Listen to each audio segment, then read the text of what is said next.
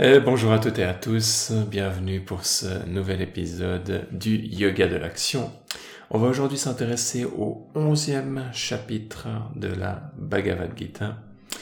Onzième chapitre intitulé ici par Sri Aurobindo euh, en deux parties, ce onzième chapitre en deux parties. Première partie, le temps destructeur, et deuxième partie qui s'intitule le double aspect.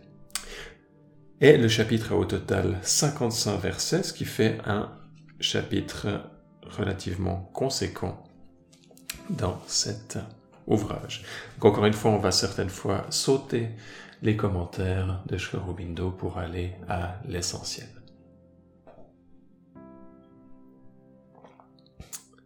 Ceci étant dit, c'est parti. Et juste avant que ce soit, euh, que ce soit parti, pardon, j'ai oublié de dire que ce onzième chapitre est euh, quelque part un peu un chapitre spécial. Il va y avoir un événement assez spécial qui va avoir lieu, qui s'appelle la transfiguration de Krishna, où il va révéler son aspect divin. Donc c'est quelque chose qui prend place dans ce chapitre et qui est un des événements majeurs de la Bhagavad Gita. Et Arjuna commence en prenant la parole en posant une question comme il le fait régulièrement dans ce discours, dans ce dialogue. Arjuna dit, verset numéro 1, Cette parole, secret spirituel suprême de l'existence, tu l'as dite par compassion pour moi. Par elle, mon erreur s'est dissipée.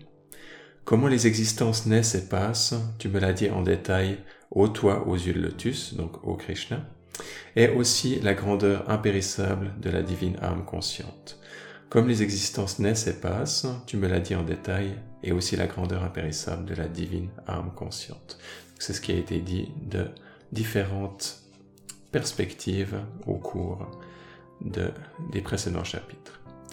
Il en est ainsi comme tu l'as déclaré toi-même, ô Seigneur suprême. Je voudrais voir ta forme et ton corps divin, ô Purushottama. Donc on a ici une requête directe d'Arjuna qui désire voir, parce qu'il voit Krishna en tant que, en tant qu'incarnation, comme s'il voyait un autre humain. Donc il lui dit, je voudrais voir ta vraie forme, je voudrais voir ton vrai corps. Pour être quelque part comme convaincu. Et ça, c'est quelque chose que vous pouvez, que vous pouvez expérimenter en, en méditation, dans le sens d'avoir cette aspiration tellement forte de vouloir, de vouloir voir le divin et ensuite le divin qui se révèle.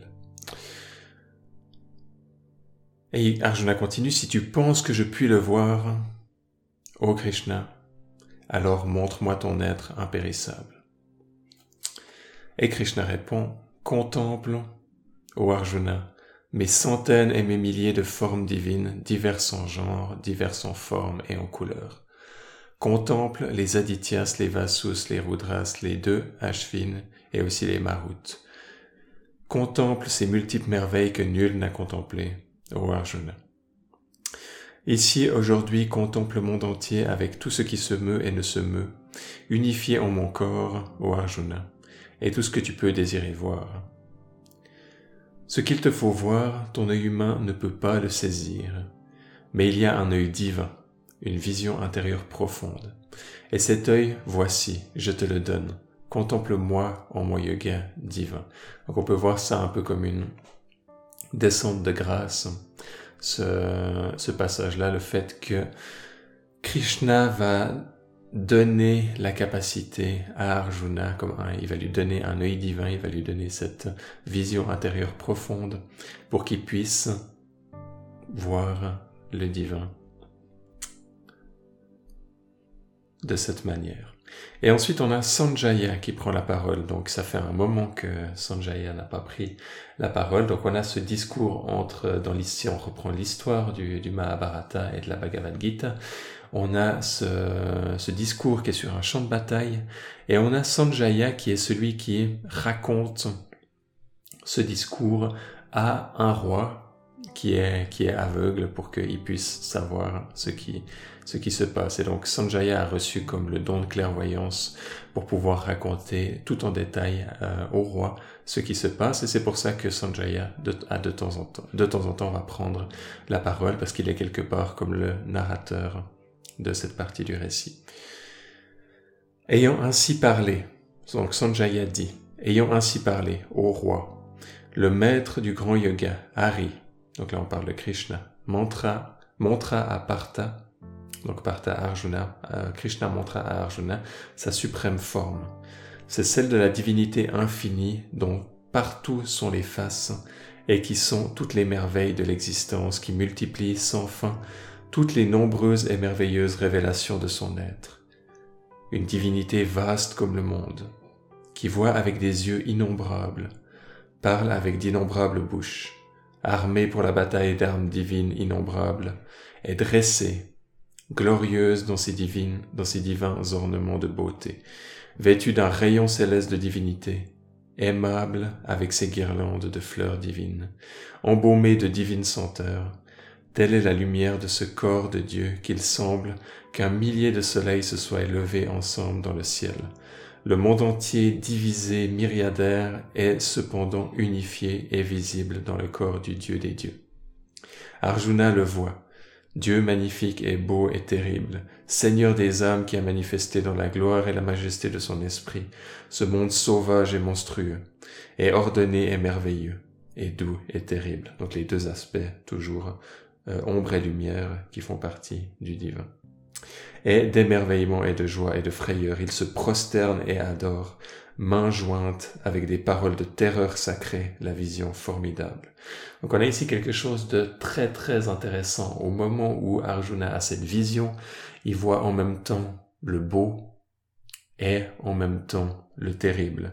Et il a en même temps une admiration pour cette beauté sacrée, cette beauté divine et en même temps une frayeur à l'intérieur de lui d'appréhender cette euh, euh, de pouvoir vraiment intégrer complètement cette, euh, cette vision. Et Arjuna reprend la parole, on est au verset numéro 15. Et au passage, cette, cette transfiguration, ce passage-ci de la Bhagavad Gita a donné lieu à de magnifiques à de magnifiques tableaux, à de magnifiques représentations visuelles. Euh, j'ai notamment une, une sorte de, de, bande dessinée de la, de, la, de la vie de Krishna qui a été fait par un artiste euh, extrêmement, extrêmement doué dans le, bah déjà dans la profondeur de ce qu'il, de ce qu'il offre, mais aussi dans, la, dans, dans les dessins. Et ce passage-là est spécialement magnifique.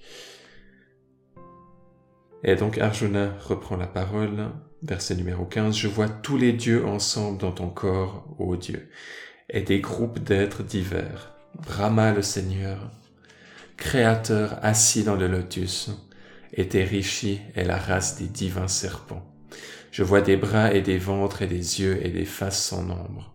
Je vois tes formes infinies de tous côtés, mais je ne vois ta fin, ni ton milieu, ni ton commencement. Ô Seigneur de l'univers, ô forme universelle. Je te vois couronné et avec ta masse et ton disque, difficile à discerner, car tu es de toutes parts autour de moi une masse lumineuse d'énergie, un, un embrasement illimité, un incommensurable éclatement, comme le soleil éclatant, comme le feu. Tu es l'immuable suprême qu'il nous faut connaître, tu es le haut support et la haute demeure de l'univers. Tu es le gardien impérissable des lois éternelles, tu es l'âme sempiternelle de l'existence.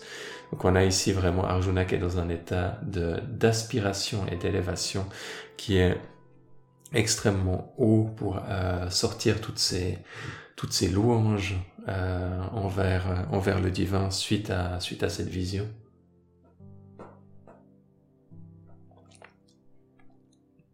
Son âme est comme euh, en feu, on pourrait dire. Je, et il continue. Je te contemple, ô toi, sans fin, ni milieu, ni commencement. Toi, la force infinie, aux bras sans nombre. Tes yeux sont des soleils et des lunes. Tu as un visage de feu éblouissant et tu consumes à jamais l'entier univers dans les flammes de ton énergie. On a un commentaire de Sri avant de continuer avec le reste du discours d'Arjuna. Dans la grandeur de cette vision, dans le commentaire de Aurobindo, dans la grandeur de cette vision, il y a aussi l'image terrifiante du destructeur. Cet incommensurable sans fin, ni milieu ni commencement, est celui en qui tout commence, existe et prend fin. Ce divin embrasse les mondes de ses bras innombrables et détruit de ses millions de mains. Donc on a l'aspect terrible du divin qu'on peut voir le divin comme étant le créateur de toutes choses et son côté euh, nourrissant et son côté compassion et son côté qui va, qui va prendre soin de nous, qui va nous guider, qui va nous rassurer. Et on a aussi le divin vu comme le temps destructeur qui va mettre fin à toute chose qui a commencé et qui peut être effrayant parce qu'il va bousculer nos attachements et il va nous sortir de notre zone de confort, qu'on le veuille ou non. Et Arjuna continue, tout l'espace en terre et cieux est occupé par toi seul. Quand il la voient, cette forme tienne, féroce et foudroyante, tous les trois mondes sont, en peine et souffrent. Ô toi, puissant esprit! Les cordes des dieux entrent en toi, craintives, adorantes, les richiers et les citas, et siddhas s'écrient, paix et bonheur et te louent de nombreuses louanges. Rudra, Aditya, Vasu, Sadhya, Vishvas, les deux Ashvin, Marut, Ushmapas, Gandharvas, Yakshas, Asuras, Siddhas, tous ont les yeux fixés sur toi dans, la stupeur. Donc toutes les, toutes les, quelque part, toutes les parties de la création, même les parties qu'on peut considérer comme étant plus élevées, voient le divin sous cette forme dans toute, avec beaucoup d'admiration et avec euh, cette, euh, comme un peu un état de, un état de choc devant la, force et l'intensité de la vision. Voyant ta forme immense aux bouches et aux yeux multiples, aux bras multiples, aux cuisses et aux pieds et au ventre multiples. Terrible avec tes dents nombreuses, ô toi, aux bras puissants. Donc, ô Krishna, le monde et ses peuples sont ébranlés et dans l'angoisse, comme moi aussi je le suis. Je te vois touchant les cieux, éblouissant de maintes couleurs, tes bouches ouvertes et tes yeux énormes, flamboyants, troublé et en peine et larmes au-dedans de moi, et je ne trouve ni paix ni joie. Comme je regarde tes bouches terribles avec leurs défenses multiples, destructives, destructives, tes visages qui sont comme les feux de la mort et du temps, je perds le sens des directions et ne trouve pas de paix. Incline ton cœur à la grâce, ô Dieu des dieux, refuge de tous les mondes. Donc on a ici vraiment les aspects terribles du divin, le temps, la destruction, qui sont présentés sous cette intensité à Arjuna et c'est difficile pour lui de pouvoir, euh, de pouvoir vivre tout ça. Il est comme euh, euh, perturbé, on pourrait dire, émotionnellement par, par, tout ce que ce, par tout ce que ça implique et l'intégration qui doit être faite de cette, de cette vision. Et il continue, les fils de Dhritarashtra donc les fils de Dhritarashtra, c'est les, les, les, personnes contre qui ils se, ils se battent, et où ils vont se battre dans cette guerre qui est sur le point de commencer. Les fils de Dhritarashtra, Dhritarashtra c'est ce roi aveugle, tous avec la multitude des dieux et des héros, Bhishma et Drona et Karna, qui sont aussi les personnes qui vont combattre avec euh, de l'autre côté, avec aussi les plus éminents guerriers de notre camp, se précipitent dans tes mâchoires terribles armées de défense, et on en voit dont les têtes sont écrasées et sanglantes, prises en tes dents puissantes. Et on a ici quelque part une, euh, une métaphore assez, assez, assez intense de, de la mort que, que, le, que le divin va comme consumer ces, euh, ces personnes qui se sont engagées dans cette, dans cette guerre à, à tort euh, et que tout a été fait pour éviter la guerre. Il y avait toute cette, toute cette histoire dans le, dans le récit. Et c'était un des arguments de, de Krishna que euh, tout a été fait pour éviter cette euh, d'en arriver là et maintenant quelque part leur heure a sonné ce qui est ce qui est juste doit être doit être fait et ils sont comme déjà euh, condamnés par, euh, par, euh, par le divin, comme on voit ici, ils sont déjà dans les bouches, dans la bouche destructive des feux de la mort et du temps. Euh, et ils voient les visages de ses ennemis qui sont déjà, qui sont déjà condamnés euh, de cette manière. Et c'est extrêmement important pour la suite du récit, ça permet ensuite à, à Arjuna de pouvoir agir de cette manière de karma yoga en sachant que même quand il va se battre, il peut être détaché, que les choses euh, sont faites à un niveau euh, bien plus élevé malgré leur, euh, leur intensité et la, et la violence que ça, que ça implique.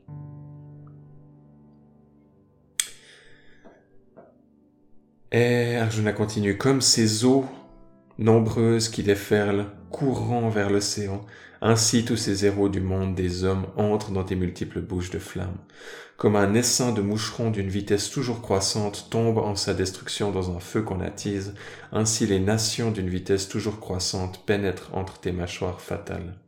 Donc c'est pas seulement au niveau de ce conflit, c'est dans tout euh, dans tous les conflits et même euh, toute personne va retourner quelque part à un moment donné dans, ces, dans, cette, euh, dans cette bouche du divin, de ce temps destructeur. Et ce symbolisme de, cette bouche qui mange, c'est quelque chose qu'on retrouve aussi dans beaucoup d'autres mythologies et d'autres et d'autres histoires. comme, symbole qui est très très fort.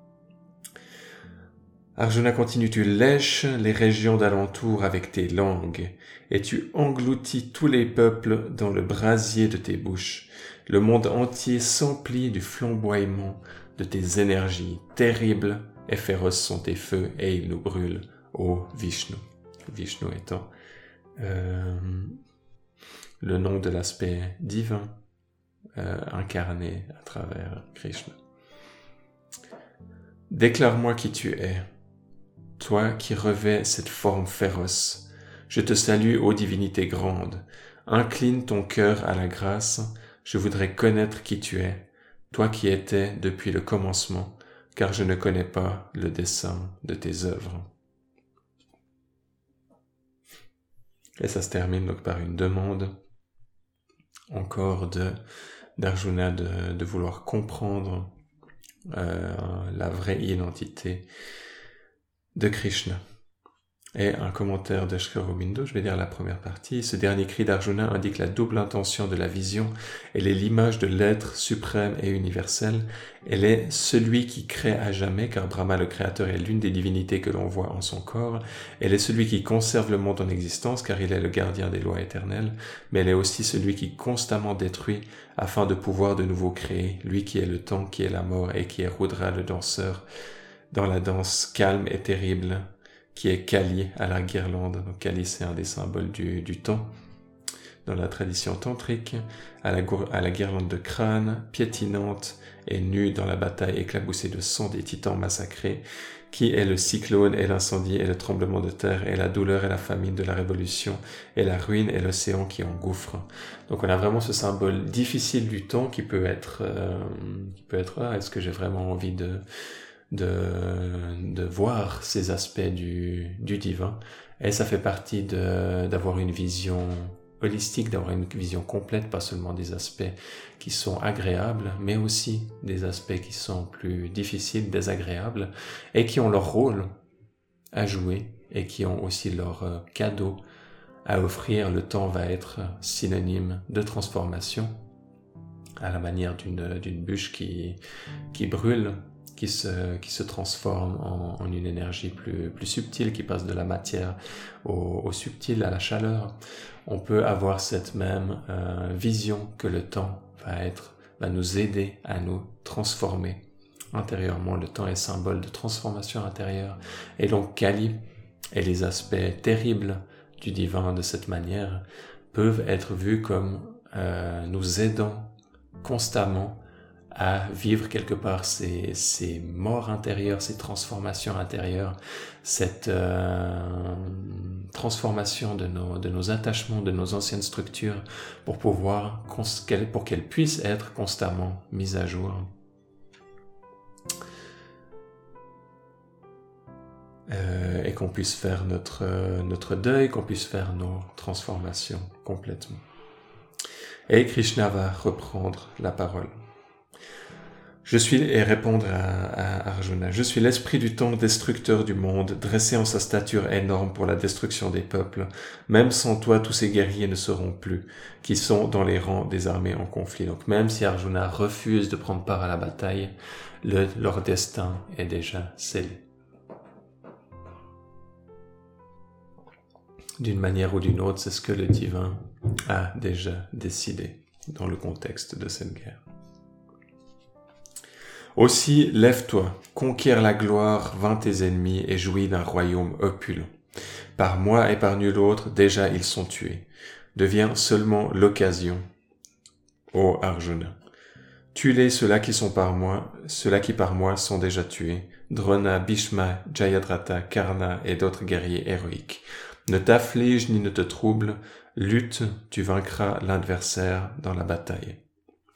Et là, on peut voir vraiment le karma yoga pousser à son, à son extrême, de pouvoir même aller jusqu'à pouvoir euh, jusqu'à pouvoir se, se battre sur un champ de bataille et ôter la vie de personnes dû en suivant les préceptes divins, en suivant le euh, en suivant les le karma yoga, qui est qui est bien sûr quelque chose qu'on va pas tous avoir euh, l'occasion de, vivre dans notre vie et heureusement, mais on le vit à un autre, à un autre, euh, à un autre niveau.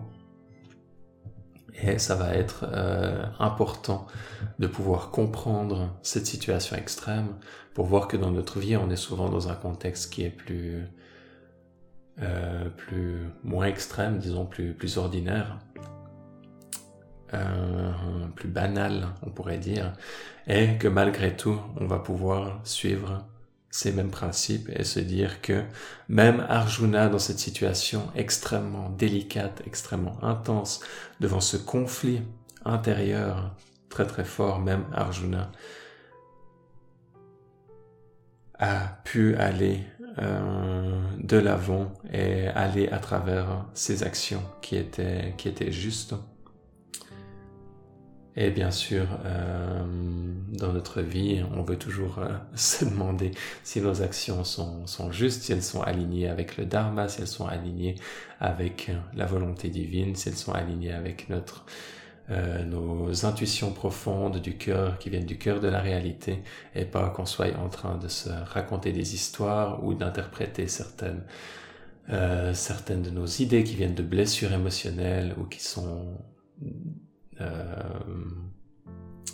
déformé par notre, euh, par notre mental d'une manière ou d'une autre, dans la confusion intérieure qui peut régner à l'intérieur de nous pour pouvoir justifier certaines actions sous le nom d'un karma yoga qui n'en serait pas véritablement un. Donc ça reste quelque chose de très profond et il faut vraiment investiguer et continuer à cultiver cet état intérieur pour ne pas se raconter d'histoire et dire euh, là je fais juste mon karma yoga quand ce n'est pas le cas et que c'est juste pour justifier certaines choses qui nous arrangent au quotidien.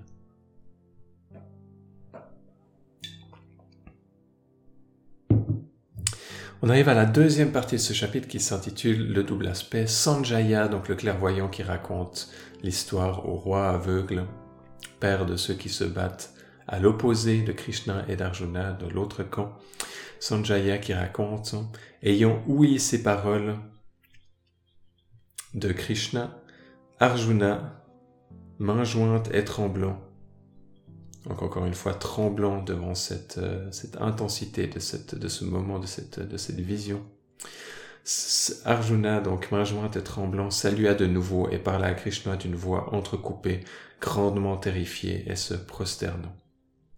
Donc encore, même le fait que, que Arjuna soit un grand général, qu'il pas, a, vécu de, nombreuses choses qu'on peut considérer comme étant comme étant intense, comme étant, comme étant difficile, qu'il a, qu'il a affronté déjà de nombreuses épreuves.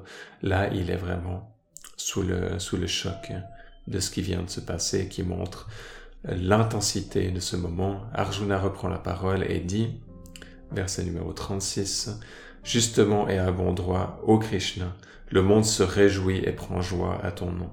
Les Rakshasas épouvantés s'enfuient devant toi et dans toutes les directions, et les Siddhas en groupe, en adoration devant toi, se prosternent. Siddha, c'est un nom qui vient de, qui veut dire euh, perfection. Donc les Siddhas sont les personnes qui ont atteint des, hauts niveaux de, perfectionnement, on peut dire, euh, spirituel. Donc les Siddhas en groupe, en adoration devant toi, se prosternent.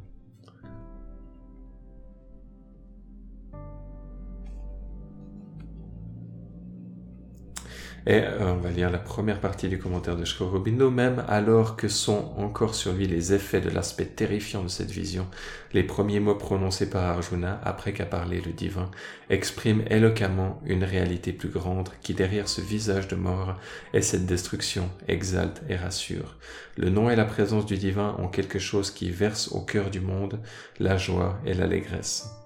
C'est le sens profond que nous en avons qui nous fait voir en la face sombre de Kali la face de la mer et percevoir au cœur même de la destruction les bras protecteurs de l'ami des créatures, au cœur même du mal la pure et inaltérable bénignité, au cœur de la mort le maître de l'immortalité.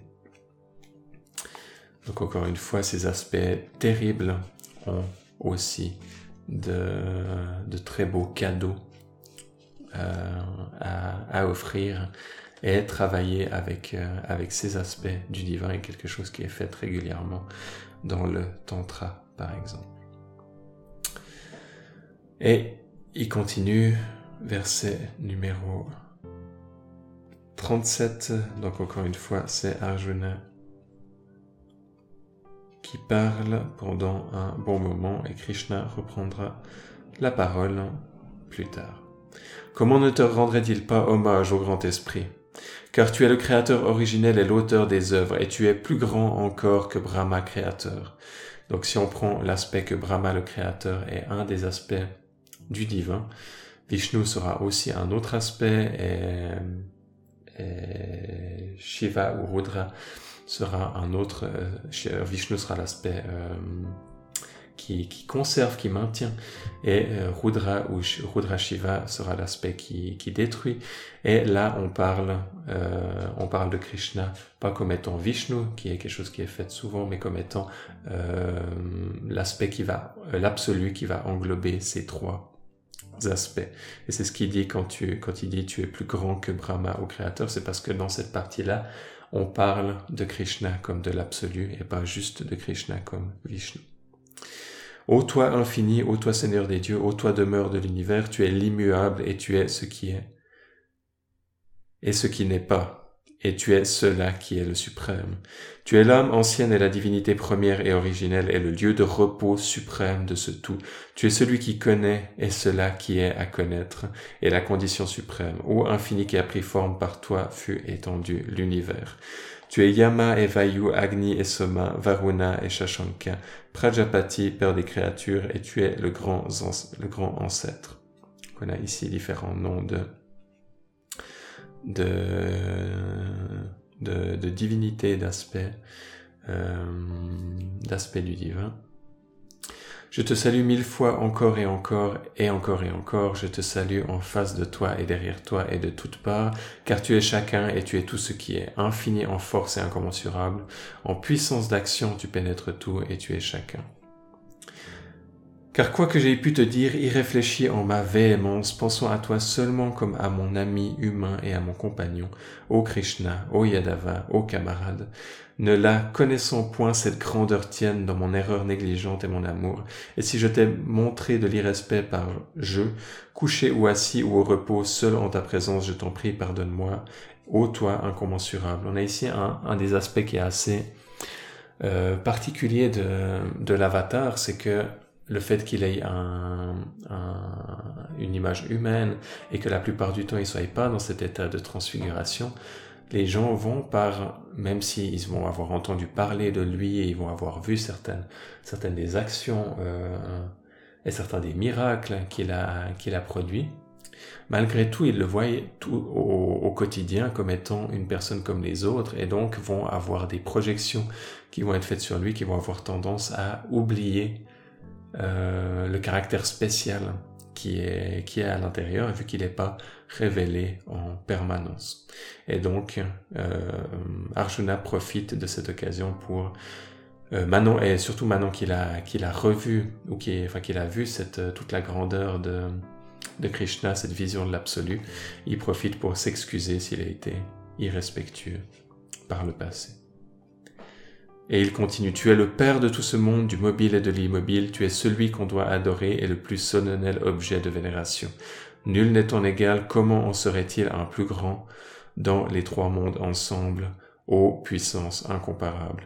Aussi je m'incline devant toi et je me prosterne mon corps et je demande ta grâce.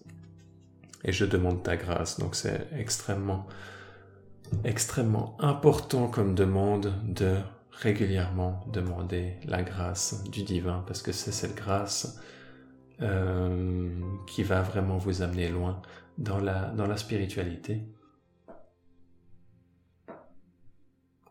Et on peut argumenter que toute pratique spirituelle est en fait une forme de demande de grâce et qu'au final c'est euh, uniquement la, la grâce qui va révéler quand, quand elle le souhaitera sans qu'elle puisse être contrôlée extérieurement par nos, par nos actions, qui va nous révéler les mystères les plus, les plus secrets, les plus profonds, les plus élevés, euh, progressivement ou, euh, ou rapidement, à son, à son bon vouloir.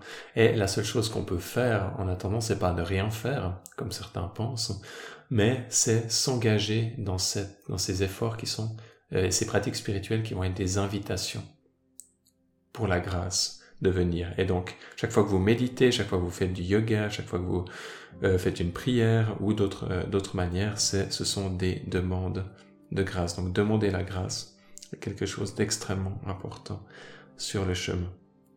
Comme un père à son enfant, comme un ami à son ami, son camarade, comme un être chéri à celui qu'il aime, ainsi puisses-tu, au divin Maître indulgent.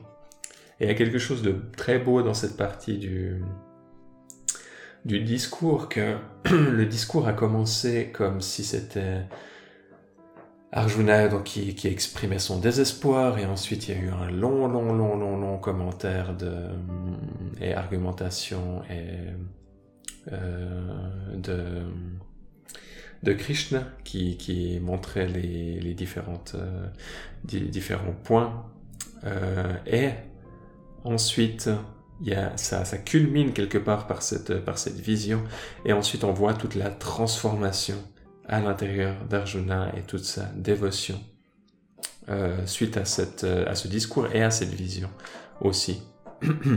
et c'est pas pour rien que cette vision est pas apparue dès le début. Arjuna l'a demandé seulement après un certain moment également, et ça correspondait aussi au moment où il était prêt à pouvoir passer à cette étape.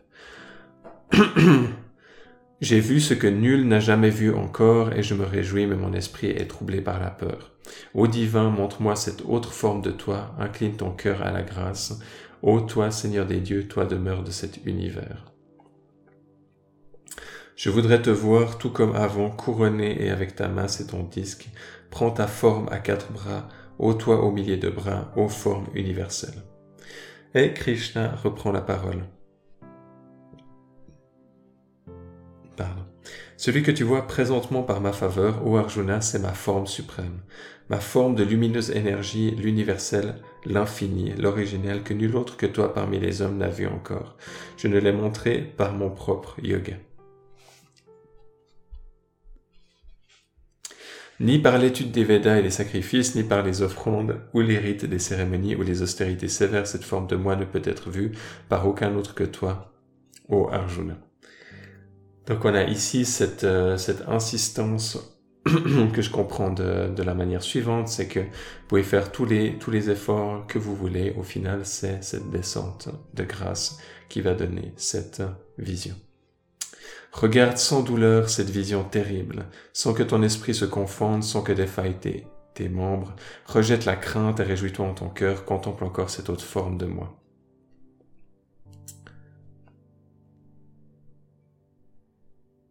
Et on a ici un commentaire de Sri mais puisque la nature inférieure en toi, donc les, les, émotions et certaines parts au niveau du subconscient, n'est pas encore prête à regarder avec force et tranquillité cette vision terrible, j'assumerai de nouveau pour toi ma forme de Narayana en laquelle l'esprit humain voit isolé et adapté à son humanité le calme, le secours et la joie d'une divinité amie. Donc il va, euh, le divin va être conscient que sous cette forme-là, Arjuna n'est pas encore prêt à pouvoir maintenir cette vision. Ce qui ne veut pas dire que dans le, que dans le futur, euh, quand, euh, quand, quand on devient plus familier avec ces, avec visions, on peut, comme le dit Sri voir cette vision avec force et tranquillité, malgré le fait que ce soit une vision qui est terrible. Et pour ça, ça demande une certaine maturité à l'intérieur de sa nature inférieure, à l'intérieur de son subconscient, de ses émotions. Sanjaya, donc notre commentateur narrateur qui reprend la parole, Vasudeva, donc c'est un nom pour Krishna, ayant ainsi parlé à Arjuna, se manifesta de nouveau en sa forme coutumière, Narayana. Le Mahatma, donc la grande âme, reprenant la forme désirée de grâce, d'amour et de douceur, consola le terrifié. Donc c'était un peu beaucoup pour Arjuna, Arjuna qui est encore un peu sous le, sous le choc. Et Arjuna dit, contemplant de nouveau ta douce forme humaine, Ô Krishna, mon cœur est rempli de délices et je suis rendu à ma propre nature. Il y a un certain, certain soulagement parce que c'était très intense, très intense pour lui cette, euh, cette expérience. Et Krishna continue et au fait on arrive déjà euh, aux trois derniers versets de, cette, euh, de ce chapitre. Ça a été vite parce qu'il y a eu relativement peu de commentaires dans les, dans les discours d'Arjuna. Le bienheureux Seigneur dit, la forme supérieure que tu as vue n'est que pour de rares âmes très évoluées. Les dieux eux-mêmes ont le désir de l'avoir. Ni le Veda, ni les austérités, ni les offrandes, ni le sacrifice ne permettent de l'obtenir. Elle ne peut être vue, connue, pénétrée que par la bhakti, qui le considère n'adore et n'aime que moi seul en toute chose.